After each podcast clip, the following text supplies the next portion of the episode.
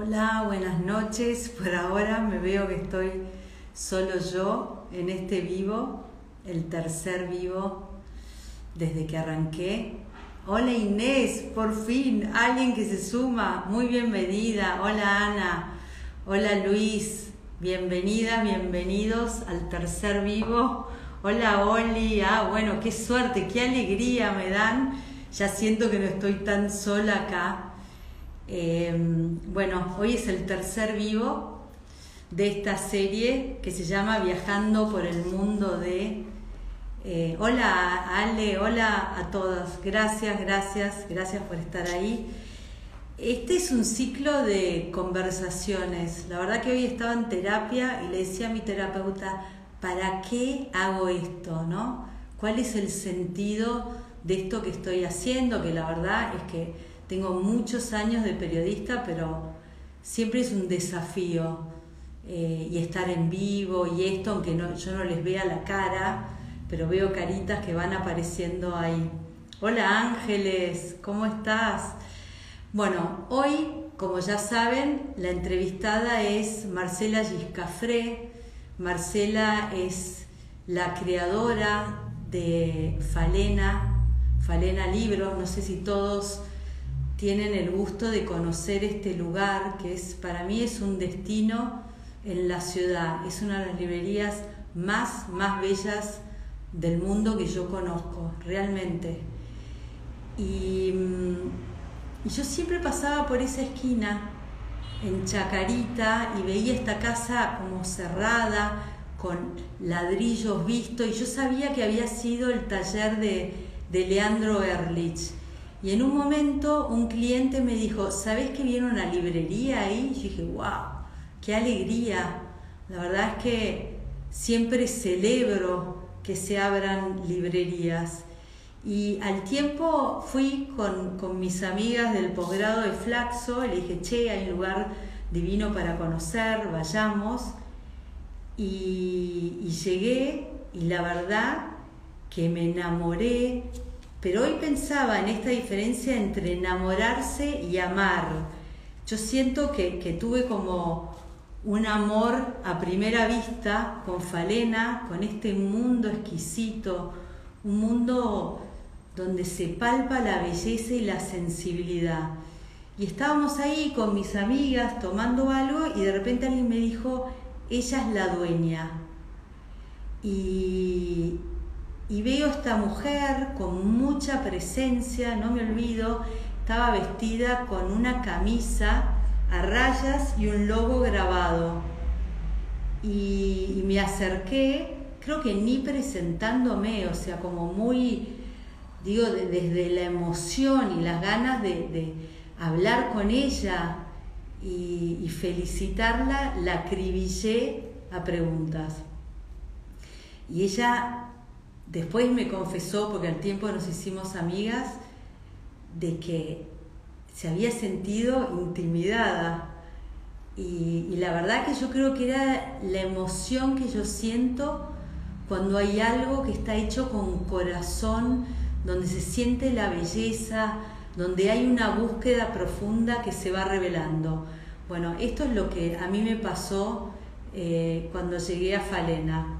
Bueno, veo que todavía no, ni la veo, hoy estuvimos practicando.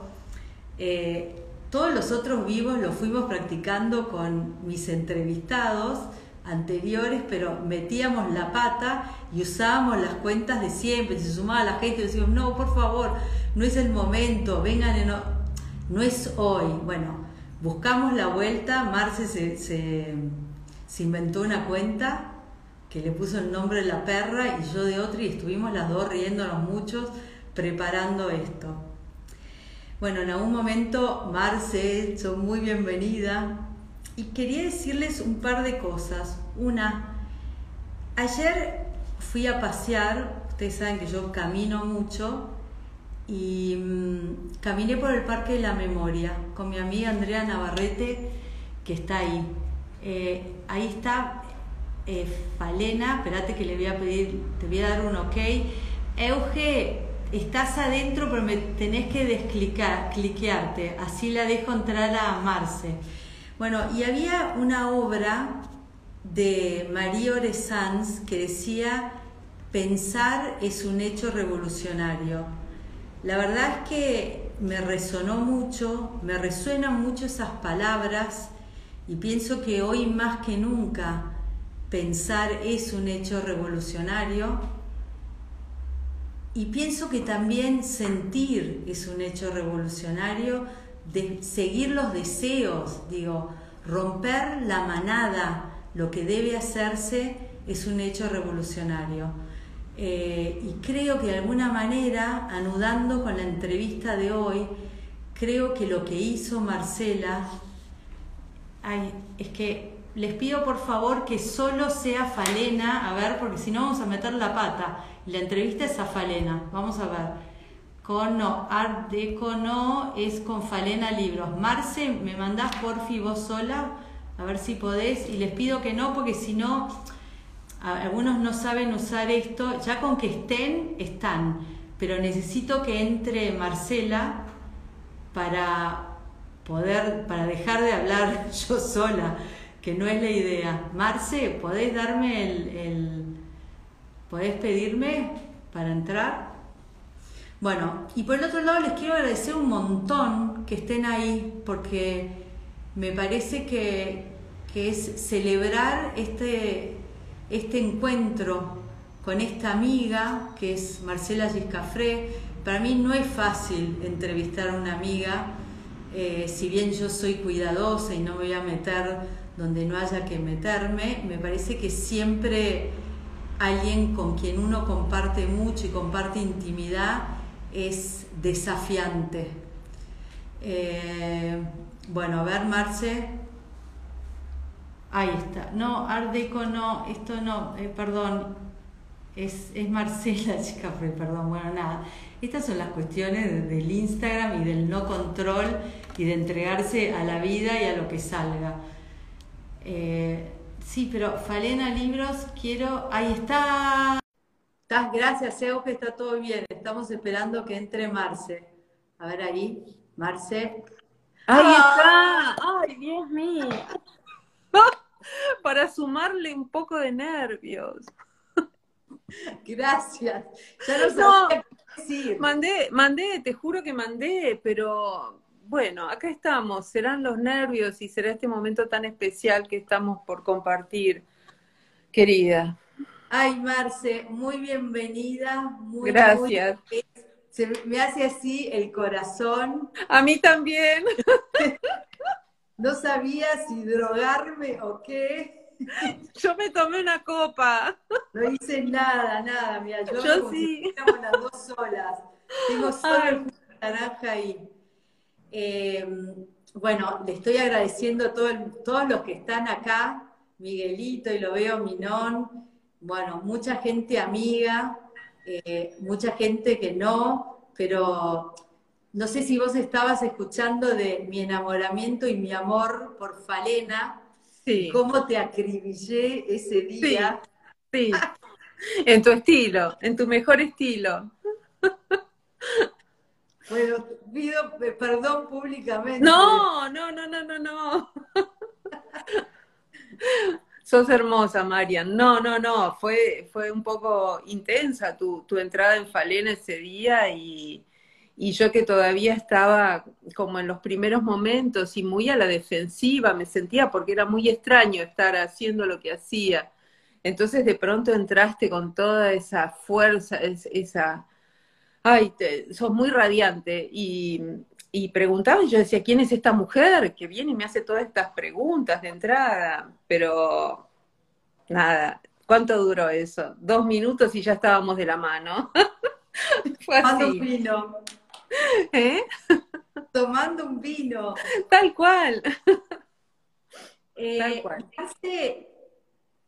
me, me, si bien nosotros hablamos un montón de veces, porque tenemos mucho camino juntas, muchas risas y llantos. Hemos compartido, la verdad que eh, a mí me gustaría entender un poquitito más quién sos y de dónde venís. Em, yo les doy unas breves pinceladas de Marcela, después nos vamos a meter más profundamente. Marcela nació en, Esperanza, eh, una ciudad pequeña en Santa Fe. Ella estudió matemática, o sea, lo que les voy a decir, a mí me vuela la cabeza el recorrido de esta mujer. Estudió matemática, ejerció matemática, estuvo en el CONICET, en algún momento la vida, nada, estas cosas que no nos pasan en la vida, otros datos que yo tengo de ella, que estudió astrología, pero en el discurso, o sea, hablando con ella, a mí no me aparece ni la matemática, ni me está hablando de mi luna en Leo, ni nada. Hay algo que ya corre por su sangre, en su ADN, y bueno, y de ahí otras pinceladas sueltas que le digo, Marcela trabajó mucho tiempo en una refinería de maíz en una empresa familiar. Y en algún momento algo pasó y empezó Falena. Pero me, me gustaría entender un poquitito esa, para llegar al hoy, esa Marcela chiquitita en esperanza ¿Cómo era? Bueno, era una nena muy tímida, realmente muy tímida en, el, en, el, en la ciudad esta chiquitita y, y, puedo decir que en ese comienzo de la vida los libros eh, tuvieron un protagonismo muy importante. Eh, empecé a leer desde muy chiquita y, los libros fueron, constituyeron mi intimidad, mi, eh, era mi refugio y mi intimidad en, ese, en ese pueblo pequeño. Y, sí, estudié matemática después, eh, probablemente, bueno, podría decir influenciada por, mi papá era ingeniero, químico, mi hermano también lo es, y, había algo de, de, toda esta cosa de exactas, ¿no?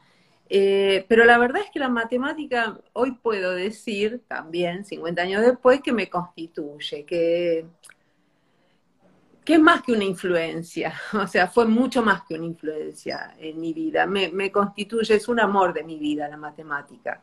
Si bien la ejercí poco tiempo, eh, sí estuve en, grupos de investigación en el CONICET, eh, y después la vida cambia a veces bueno, la vida y, por suerte vamos cambiando juntos, eh, dejé de trabajar en, matemática. Pero eso eh, imprimió de alguna forma un pensamiento y una manera de...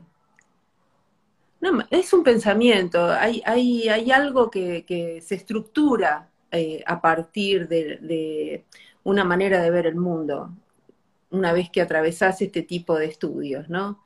Y mm, y bueno, eh, ya ahí estaba acá en Buenos Aires, me fui muy, muy chica, podría decir, a los 17 años me fui eh, para estudiar en la universidad, fuera de, la ciudad esta chiquita, y después me seguí yendo, siempre me estuve yendo, te diría. Yo no entiendo, a ver, a mí me cuesta un poco lo de la matemática, cómo es esta manera de que la matemática, te digo porque a mí siempre me fue pésimo en matemática, me la llevaba todos los años. Sí, es una tristeza. ¿No? Entonces digo, ¿qué? A ver si me podés explicar o nos podés explicar. Mira, eh, la matemática, es una tristeza lo que pasa con la matemática y es una tristeza que para mí está vinculado también a, a un gran problema en el mundo que es la vanidad, ¿no? Un problema en el mundo no, de, los seres humanos. Y digo esto porque hay, se va creando como un halo de la matemática, tenés que ser inteligente, o es para pocos, uh, qué locos que somos, viste, es como ir adoptando identidades. Y, y en la escuela secundaria suele enseñarse de una manera poco atractiva para empezar a decir. Y lo vinculo con la vanidad porque de verdad eh, hay profesores que la enseñan, pareciera a propósito mal. Y entonces formás parte de un grupo selecto que enseña matemática y que es particular y especial. Creo que esto pasa en muchísimas profesiones de distinta manera, ¿no? Somos grupos eh, humanos que funcionamos al final medio parecidos. En la matemática hay cierta cuestión de tener que ser inteligente para aprender y no es tan así. Hay mucho de, una transmisión que no está buena de una ciencia tan genial. Eh, entonces nadie se llega a enterar bien de qué se trata la matemática. Y yo de hecho entré a estudiar bachiller pensando que era el lugar donde menos matemática había en el secundario y había mucho más que en el comercial. Yo entré diciendo soy mal en matemáticas en primer año y en tercer año una profesora me mostró la belleza total de, de, esa ciencia y, estudié matemáticas. Y después eh, tiene un orden, tiene lógica claramente y hay una persecución por la belleza total en, en, la matemática. Eh, vos no, no demostrás un teorema así nomás. Hay algo que es perfecto, que es puro y que está vinculado a la belleza. Es como el diamante, ¿viste? Y, y hay una manera de preguntarte, hay una manera de establecer hipótesis. Vos podés crear un mundo y, bueno, eso es, eso está en mi corazón y de alguna manera también sé que está en mi manera de pensar. Eh, eh, y a lo largo de la vida hay una, hubo una búsqueda de esa belleza y, de esa verdad tan despejada y despojada que me acompaña y me acompañó siempre. Y también es un lenguaje, es, una manera de expresar el mundo, también la matemática. Bueno, esa definición eh, que dijiste recién para mí es como si hubieras hablado de Falena. bueno, ¿viste? ¿no? Hablas de la belleza, hablas de... Eh, vos, a mí siempre me impresiona este, este, pensamiento donde lógico, ¿no? Donde hay un hay algo racional, pero por otro lado sos un sos bestial, sos medio bestia. Sí, totalmente. Gracias. Blanquémoslo de entrada. Yo te dije que era, era el corazón. On fire. On fire. No, pero digo, claro, porque uno, yo volviendo a esa escena que te vi, ¿no? Veo esta mujer, ¿no? Esta mujer aguerrida y amorosa, que esto es lo que digo. Gracias. Porque no, si jugamos a la, a, amazona a, sacar cabezas y no. Entonces digo, estos falenes vamos a ir viniendo, pero hubieron años de trabajar en una empresa familiar. También. Que es eso. Y seguramente aprendiste un montón, pero sí, sí. ¿eras feliz? ¿Te gustaba? No, bueno, por, algunos tiempos me creí un poco, me puse como la capiceta, viste, términos futboleros de ese mundo patriarcal del que venimos y, que dicen que te pones la camiseta, te sacas la camiseta. Yo qué sé, yo me puse la camiseta.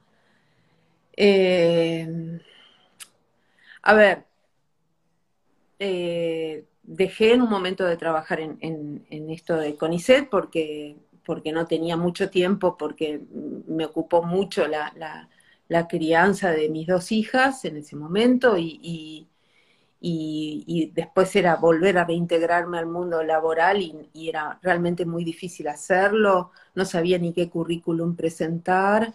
Y bueno, y finalmente llegó el 2000 eh, a la Argentina y con ella, con, este año, la bestial crisis. Y ahí en eh, esta empresa que la había fundado mi papá con otros socios, eh, me pidieron que entre a trabajar, porque yo ya vivía en Buenos Aires y, era un desastre y había que salir al ruedo a recuperar dinero porque se estaba perdiendo todo. Así entré a trabajar a, la empresa, eh, más bien en una parte comercial eh, aquí, y sí aprendí mucho, mucho. Además de que me dio también una posición era una mujer que había dejado de, trabajar y con eso había perdido cierta pertenencia, viste que, eh, eh, bueno, para mujeres de nuestra generación también, tal vez ahora es diferente, pero hubo momentos en los que había que... Perdón, ¿Cuántos años tenías cuando empezaste a trabajar en la empresa familiar? Y cuando empecé a trabajar eh, tenía 40, algo así, o menos, ay, no tengo que sacar la cuenta, pero sí, en, en, el, en, el, 2000 cumplí 35, tengo 55, en el 2000 cumplí 35 años y venía de, de haber dejado mi, mi, carrera y estar un poco sola criando a mis chicas. Y, y se, se, hace todo un quiebre eh, de autoestima, no sabes cómo ubicarte y siempre voy a estar muy agradecida a esa, a esa empresa, a esa fábrica, es la fábrica. En casa le decíamos, y le decimos porque sigue estando bien, es la fábrica. A la fábrica que me dio eh, una posibilidad de, de volver a entrar al mundo desde un lugar, porque es como esto, necesitar una validación, ¿viste? Eh, mujeres que estamos ahí como criando, dejando carreras, y, eso fue en el año 2000. Y aprendí, aprendí en un mundo realmente muy masculino, eh, y yo muy insegura, siempre anduve bastante insegura por la vida, creo que un poco menos ahora, pero siempre anduve bastante insegura. Pero aprendí de, manejar eh, un poco la, cuestión comercial, ejecutiva, digamos, de una empresa. Eh, y después, bueno, ahora tuve, cuando me fui de ahí, hacer un aprendizaje diferente, porque esto, manejar un comercio y sobre todo con libros, no tiene nada, absolutamente nada que ver.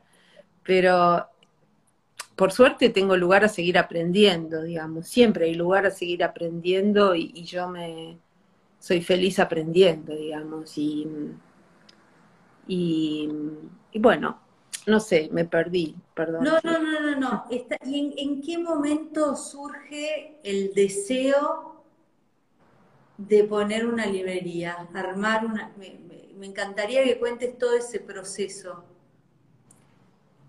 Mira, el primer proceso, el primer deseo que surgió fue de irme de donde estaba, porque no me estaba yendo bien eh, llegué un, momento y llegué a acceder como a, algunos puestos bien altos dentro de la empresa, pero la verdad es que no me estaba yendo eh, bien a mí personalmente, no me sentía bien y, y esta empresa está en Santa Fe, sigue estando allá, entonces también implicaba todo un movimiento y trabajar un poco más desde lejos y bueno, eh, y entonces fue pensar, ok, ¿qué puedo hacer si no era un cambio más en mi vida? Eh, yo eh, sentí muchas veces que estaba viviendo distintas vidas porque hice cambios muy fuertes de estudios y de pertenencias, ¿no? Y después encontré un hilo conductor, pero ahí fue, ok, ¿qué es lo que podría hacer? qué sé yo, estaba cumpliendo 50 años y qué es lo que puedo hacer si no hago esto que hago. Y, la verdad es que lo que vino a mí es eh, una librería, sobre todo una librería o un espacio donde los libros configuran un esqueleto, un eje.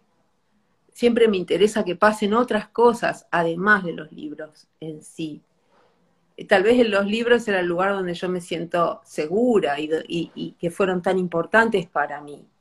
Entonces, eh, bueno, dije, ok, alrededor de los libros puede haber otras cosas, pero yo me agarro de eso que, conozco, que está en mi corazón y que, donde me siento mejor. Y así fue. Y coincidentemente con eso yo estaba haciendo también un taller de escritura y que había hecho dos o tres y, mi maestro en ese momento me alentó mucho a dar el paso. Siempre, viste, hay alguien que aparece en la vida y, si estás receptiva, podés, eh, tomar eso y él me alentó muchísimo, hasta me creí que me podía ayudar y todo iba a ser fácil para mí. No, bueno, me ayudó con toda una, con, con, como dándome ese envión de decir, dale, hacelo, dale, yo te ayudo, ni, ni, nunca me ayudó, yo te, no, yo te imaginas que no conocía a nadie. Y bueno, y así empecé. Sí, vos lo dijiste, te ayudó a decir, vos podés sola, porque de hecho, no mm. como que uno cree que necesita estas figuras, y vos lo dijiste, esta figura parece, alguien dice, ¿quién fue Marcela? Te pregunta Ezequiel. ¿Mi profesor? ¿Mi maestro? Pablo Ramos. Es un escritor intenso, controvertido y un gran maestro de escritura. Eh, y él eh, estaba asistiendo a los talleres de escritura de él. Y, volviendo a esta idea, porque no, a ver, si bien entiendo y me quedó clarísimo la librería como columna vertebral donde pasan todas otras cosas, que de hecho es lo que pasa en Falena, digo, elegiste un lugar que es como una especie de búnker. Sí donde hay que tocar el timbre, o sea, anti, lo anticomercial, uno diría, después uno puede decir, se convirtió en un destino y todo el mundo quiere ir a conocer Falena. Pero, ¿por qué? ¿Qué, te pasó? No, mira, yo, buscaba un lugar chiquitito, yo tenía idea de tener una librería que fuera toda blanca, me la imaginaba así, toda blanca, chiquitita, eh, y que tenga, que, fueran como dos, dos, espacios, uno para los libros y otro también todo blanco, y le iba a poner todos telones negros para, para transformarlo. En un espacio estaban los libros y en el otro lo que pudiera pasar. Y salí a buscar algo así, pequeño. Eh, en el medio, buscando los avisos y caminando Buenos Aires, en ese momento era la, la época 2016, bueno, no, perdón, 2014, y que no había dólares y que, qué sé yo, la zaraza argentina eterna, en alguna otra fase del 2014. Y, y bueno, aparece esta casa que pasé, me daba lo mismo cualquier zona de Buenos Aires, yo estaba abierta a, aquel lugar me, me, convocara en cualquier zona. Y pasé por acá, vi que se vendía y, la verdad es que vi que era como algo que no tenía nada que ver con lo que yo buscaba, pero quedé impactada porque era un frente que no sé, que podías no verlo nunca. Eh, que si te detenías a mirar, te ibas a dar cuenta y algo que algo sucedía, pero que podías no verlo. Y no pude eh, evitar entrar de curiosa, solo de curiosa, porque dije esto no es para mí. Y una vez que entré, no lo pude soltar al lugar, esa es la verdad. Y, y bueno, y ahí empezó la historia y, me mandé con algo mucho mayor de lo que esperaba, tomando mucho más riesgo de lo, de, lo que tenía así como acotadito en mi, en mi mente para dar este paso. Y, bueno, y primero hice una obra sobre una casa muy genial, eh, hice una obra de, de, arreglos y de volar y de, bueno, y de ver dónde corno iba a poner una biblioteca, porque la verdad es que es toda una gran casa, pero no hay muchas paredes. Eh, y me senté y estuve un buen, un buen tiempo, una vez incluso, una vez terminada, sentada sola en el medio y mirando y diciendo, ¿y ahora qué hago? Eh, me decían, bueno, mi psicóloga me decía, eh, abrí cualquier cosa, pero hace algo, o sea, que estás paralizada. Y yo ahí como diciendo, bueno, Vamos a ver, vamos a ver cómo se arma. Estaba leyendo un libro de Peter Brook, en ese momento, el director de teatro, maravilloso director inglés, que decía, el libro es más allá del espacio vacío. Y él, eh, te digo, fue sincrónico, me enseñó cómo decir, bueno, escucha el espacio, no, no, no pongas encima, escucha el espacio. Y eso hice. Y estuve seis meses sentada pintando macetas, cualquier cosa. Y bueno, y, salió esto. Eh, el que haya poco espacio también condicionó el tipo de librería, o sea, se iba dando todo junto, ¿no? Eh, que podía tener algunos libros, no podía tener todos, ¿Qué, qué libros quería tener, cuáles quería ofrecer. Y bueno, y después empezar a conectarme con un mundo que no conocía absolutamente a nadie. Vino una feria del libro y me inscribí como profesional, que no era, pero yo me saqué, me puse la chapa de profesional, fui a las jornadas profesionales y fui ahí stand por stand a decir, hola, yo voy a poner una librería y me sacaban, salvo una persona, que es Juan Montes de Oca, eh, que trabaja para, para Asunto Impreso, me dijo, vení, vení, vení, y entonces me dio datos y empecé a conectar y ahí empecé. Y bueno, siempre muerta de miedo, debo aclararlo en este momento, pero que va fluyendo de miedo. O sea, segura, ganas y, fuego, pero como se puede. Yo ahora... No, pero estoy... Oh. Ahí estás, ahí estás.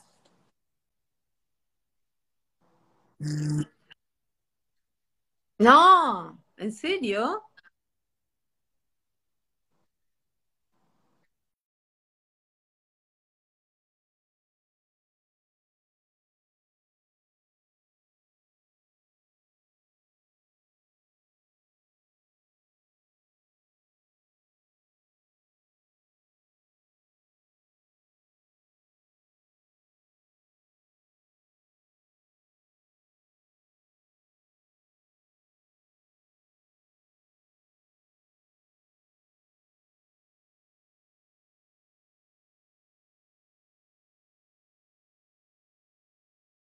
Ahí está, a ver, Falena, listo. Marce, algo pasó, ¿no? Sí, ahora va a entrar de nuevo. Tranqui, no se vayan. Ahí está, no. Pasó lo de hoy. Me quedé hablando sola. Y yo haciendo monigoteadas. Me quedé hablando sola, pero yo, yo me veía bárbara y me explayé. me veía con el circulito así. Qué horror. Escucha, ¿qué, qué, libros elegiste? Los libros en los que confío. ¿Qué sé yo? Los libros que soy muy personal, pero igual es, eh, si lees un poco, sabes, no es tan eh, eh, difícil, si, si, más o menos eh, lees y tenés como cierto recorrido. Me gustan los clásicos eh, y me gustan los libros de arte, em, me gustan los libros buenos y bien editados. Y, y después la selección tiene que ver con algo muy subjetivo, podríamos decirlo, pero igual sabemos qué libros son buenos. Quienes leemos ahí andamos, se sabe. Por supuesto no leí todo lo que está acá en la, librería, es, imposible, pero mm, confío en la buena literatura, en los buenos autores, eh, qué sé yo, en los y, y, en el arte. Eh, muchas veces el, el libro se imprimen cosas que no hay que imprimir, el libro también forma parte de una de un objeto más de mercado, de un objeto más como el arte misma también, el arte plástico también podríamos decir, que se convirtió en un objeto más de este mundo capitalista despiadado. Eh, es un, a veces imprime porque, bueno, se van a vender 10.000 ejemplares o 5.000, no importa el contenido en realidad, pero es para balancear eh, la otra impresión cada vez más está también el mundo editorial eh, como más complejizado en, otros sentidos también. Ahora se editan lo que es políticamente correcto, lo que es políticamente incorrecto no se edita. Digamos, está, está, está, es un momento difícil. El libro o la industria editorial no es ajena a lo que está pasando en este mundo. Yo confío en, ciertos autores, en cierta, en, textos clásicos y, bueno, y ya te digo, es subjetivo lo que elijo. No, es subjetivo. No, sí, pero, pero, es subjetivo. pero también es muy obvio. claro, no hay un bestseller, no existe. No, no mucho. hay poco, hay. no, no hay mucho. No, no hay mucho, no hay mucho, pero hay alguno, qué sé yo, depende, no hay muchos. No es, no es por ahí para mí, no es por ahí. Marce, ¿y cómo, cómo fue el proceso ¿no? de, de esta librería que de golpe empieza a producir cosas maravillosas en la gente que va? Porque me imagino que cuando vos abrís la puerta y seguís estando ahí, porque no es la que se fue. No, no. Sino que está, pone el cuerpo, pone la cara, hay demanda. Sí. Eh, pero vamos por la parte bella. ¿Cómo es haber creado un lugar que se convierte, yo no sé cuál es la palabra, pero es como un destino o un lugar o un mojón en la ciudad donde se celebra todos estos valores que vas diciendo que tiene que ver con la honestidad, con la belleza, mm. con la profundidad, con el a contrapelo de todo, porque esto está cerrado, no es la época del show Entonces, ¿qué, te, produce esto que lograste? Mira, eh, a mí me cuesta mucho, me costó, ahora estoy, estoy posicionada distinta, interiormente. Puedo decir que después de estos cuatro años algo muy profundo en mí se movió de lugar y para, para bien, ¿no? Y, y al principio decía, bueno, ¿qué pasa? O sea, me llamaba un poco la atención, eh, porque también debo decirlo, cuando estaba en, el comienzo de todo esto, no hubo nadie que me dijo, che, qué bien, qué linda idea. En general me decían, no, vos tenés que hacer caja, porque sin caja no vas a vender, bla, bla, bla. No, no hubo tan mucha gente diciendo, dale. Entonces eh, yo me mandé.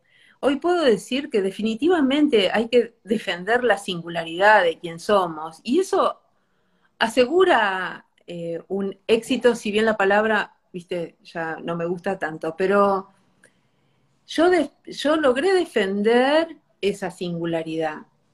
Yo lo pude hacer y gracias a Dios. Y, de pronto eh, aparece mucha gente que necesita que coincide en esta mirada, que, que le gusta el espacio y que eh, sienten esa intimidad y ese placer eh, que yo quiero transmitir.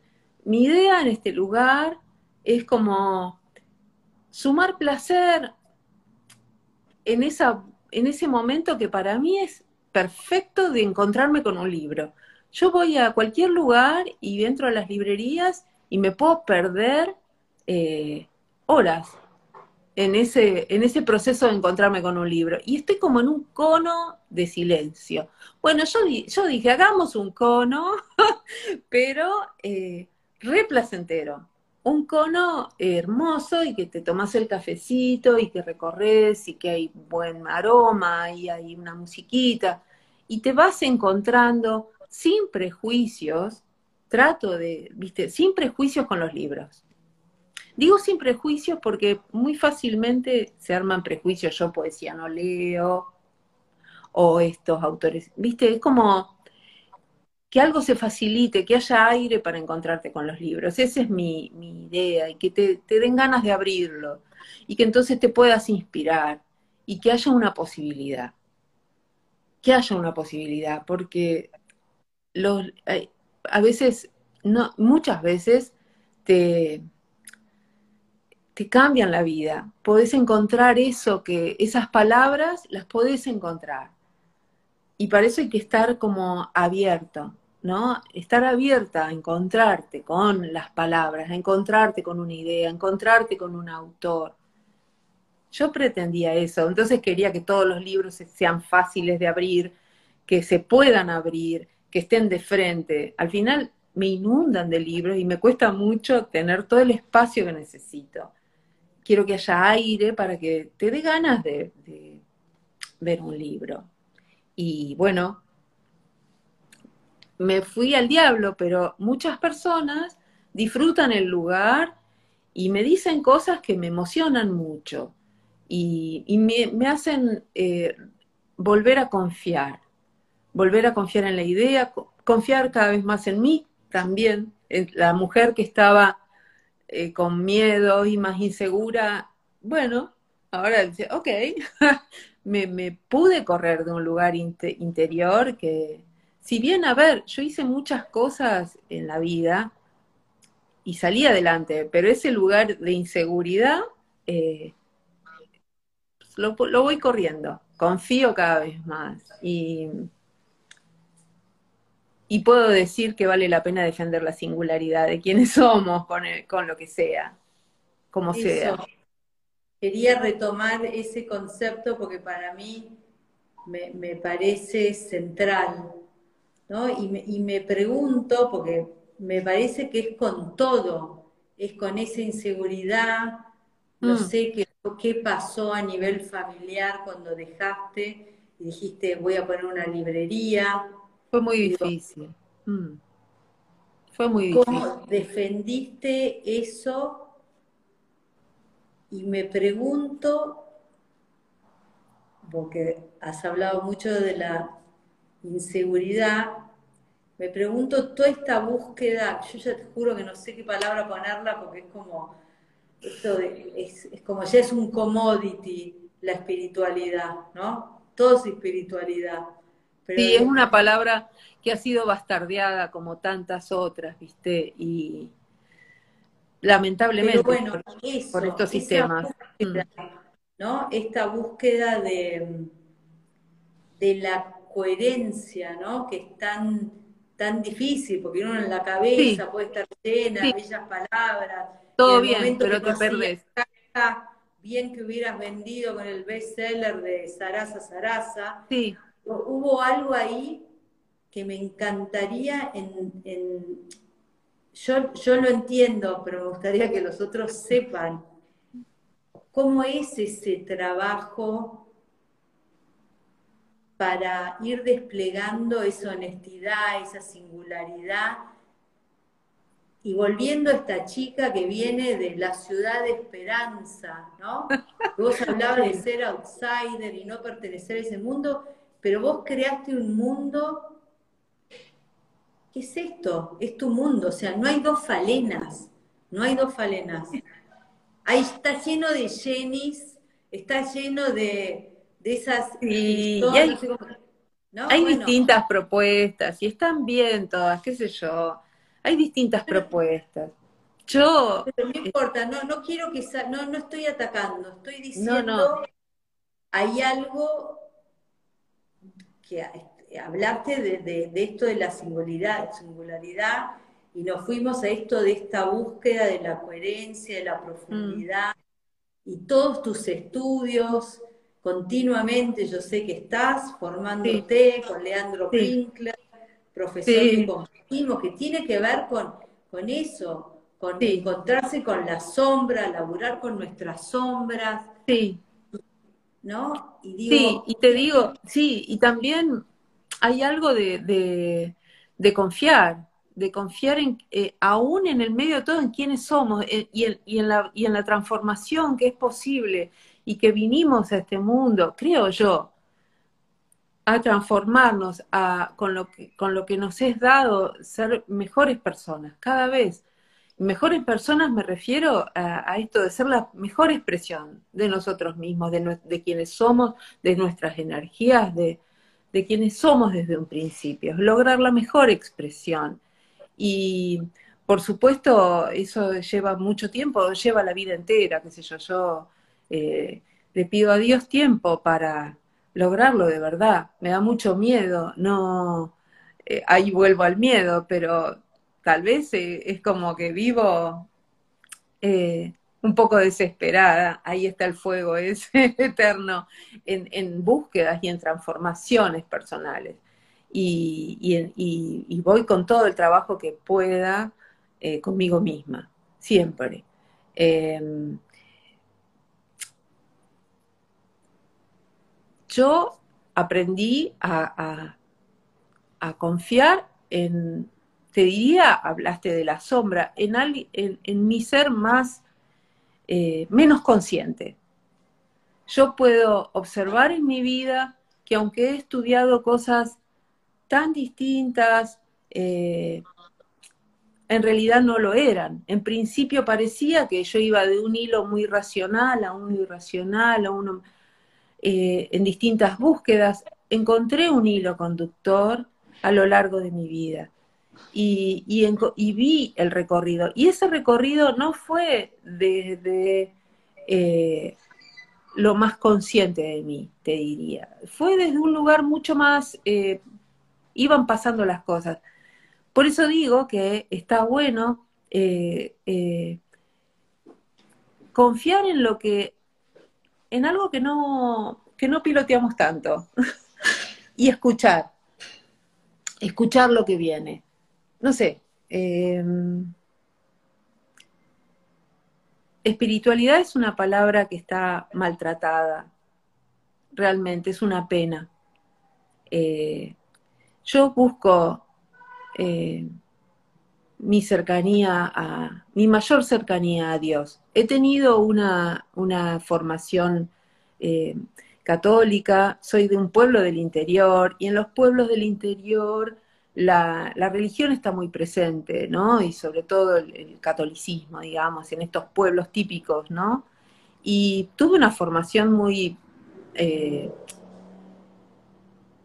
obvia. Eh, por supuesto me alejé muchísimo, porque además después condenaban muchas de mis conductas eh, desde esa misma religión, ¿no? Entonces, desde, desde que me empecé a alejar, empecé a hacer mi propia búsqueda espiritual. Eh, y hoy, hoy puedo decir, hoy puedo poner estas palabras, no hace cinco años ni hace dos. Mi búsqueda tiene que ver con estar cada vez más cerca de Dios y que mi corazón esté más despejado. Esa es mi búsqueda personal en este momento y creo que siempre lo fue de alguna manera. No puedo, no, no podía expresarlo así antes.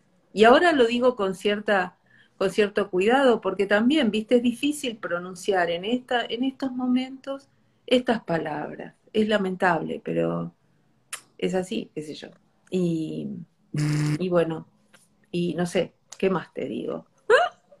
No, no, no, no, me dejaste así conmovida, con, con expresando, de nuevo, me parece que es expresar bueno, y perdón, lo nombraste, lo nombraste a, perdóname Marian, lo nombraste a Leandro Pinkler.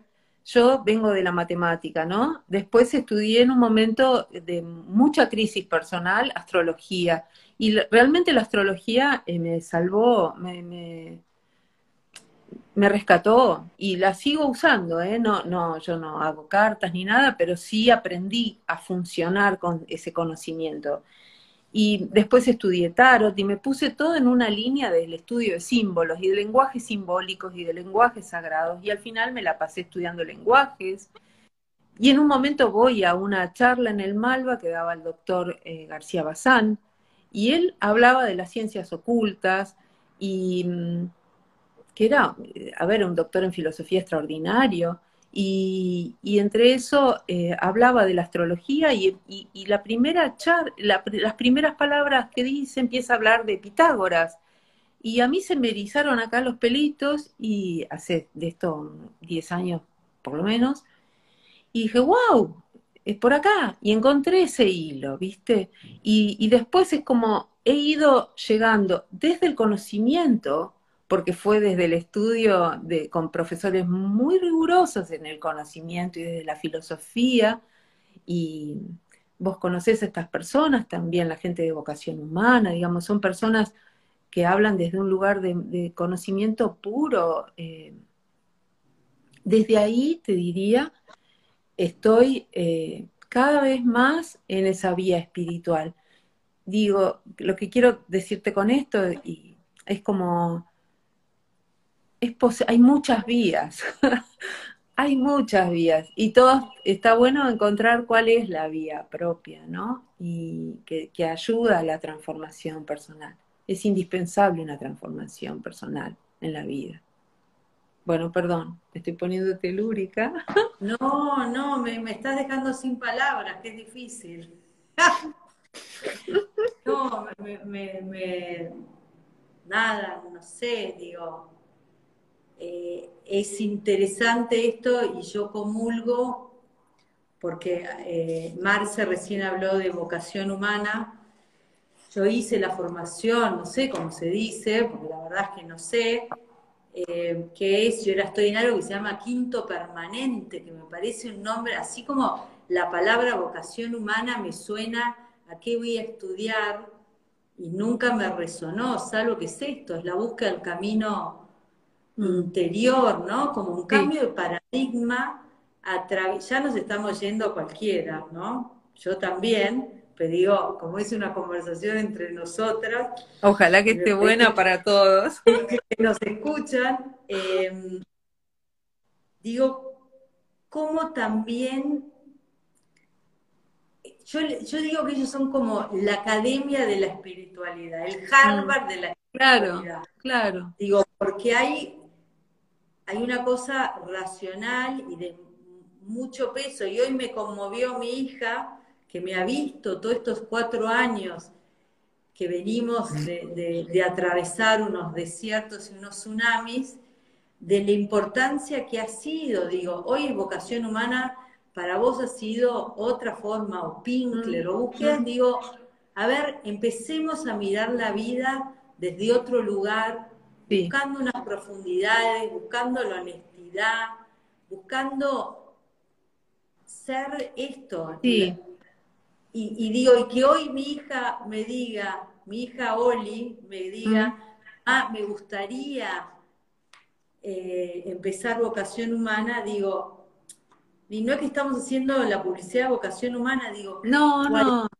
profundización, y vuelvo a lo que dije cuando vos no estabas, pensar es un hecho revolucionario, sentir es un hecho revolucionario. Digo, en este momento donde estamos tan agazapados, tanto teflón, tanto bombardeo de un discurso del miedo, el pánico, el terror, y, no hay otra. Yo digo, poder empezar a conectarse con algo profundo que también es esto, lo que vos decías, ¿qué te dice el inconsciente?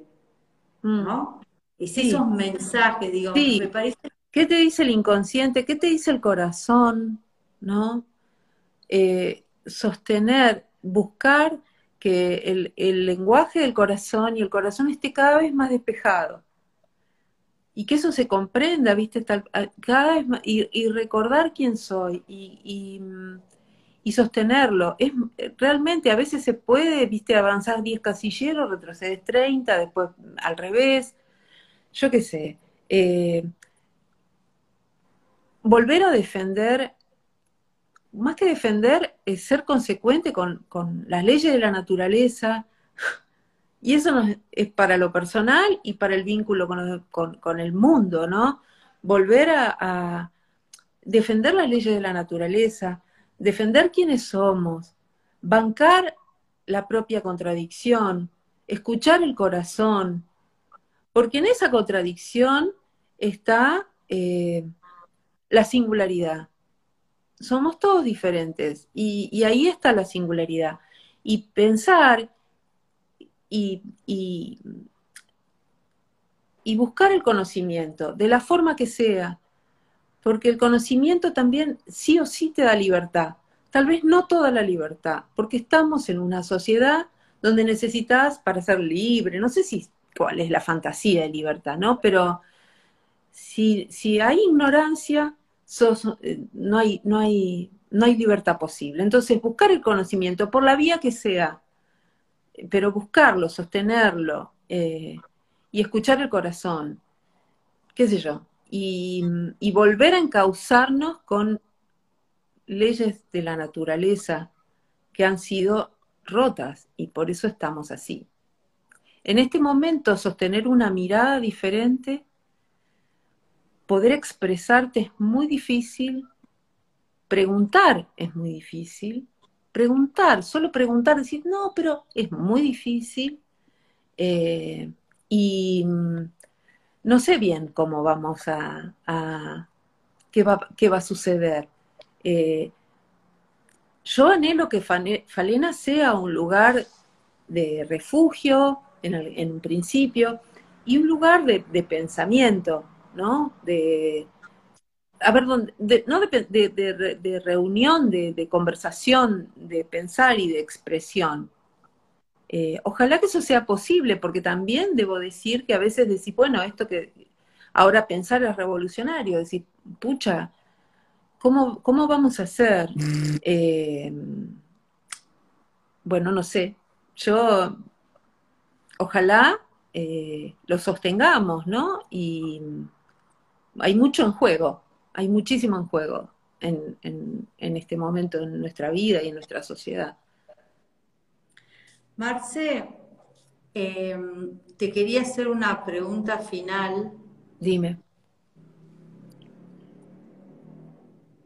Porque esto se llama viajando por el mundo de, ¿no? Mm. Y siento que nada, que, durante un ratito pudimos eh, entrar en, en, tu mundo, ¿no? Con, y que te abriste y, celebro, ¿no? De corazón.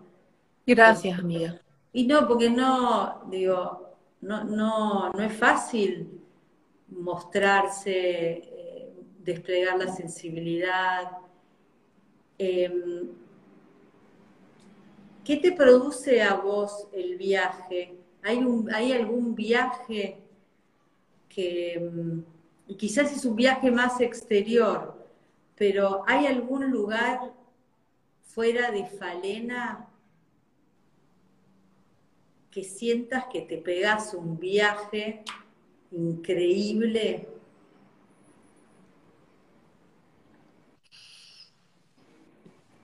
Ay, qué, qué preguntita.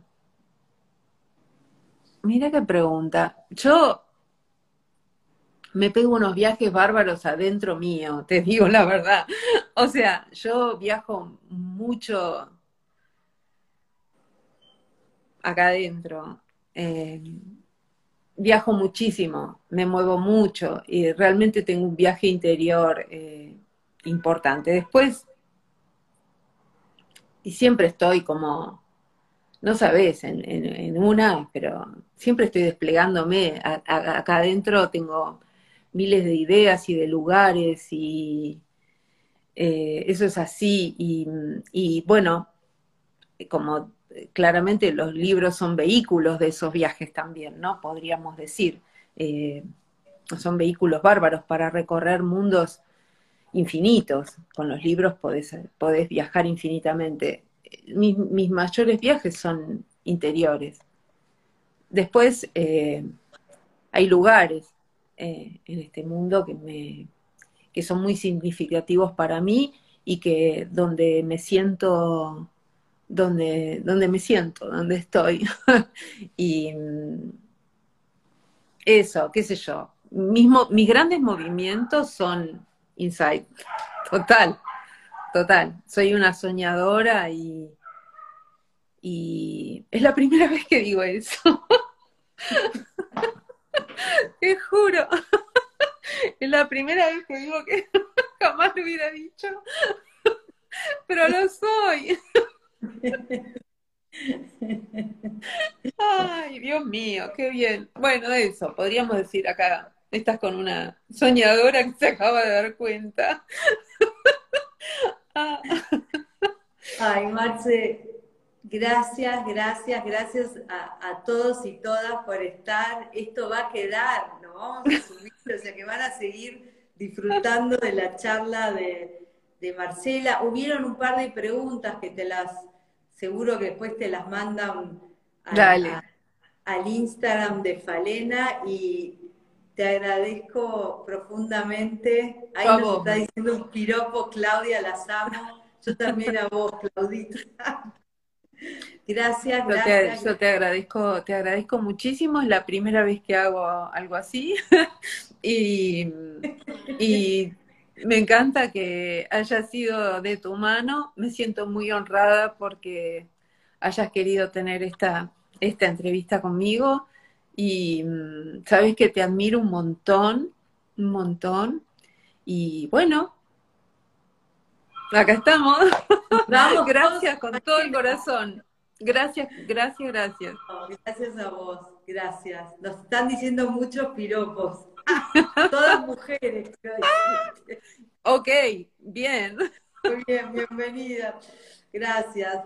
Nos vemos. Chao. Hasta gracias a todos, todas. Chao, chao.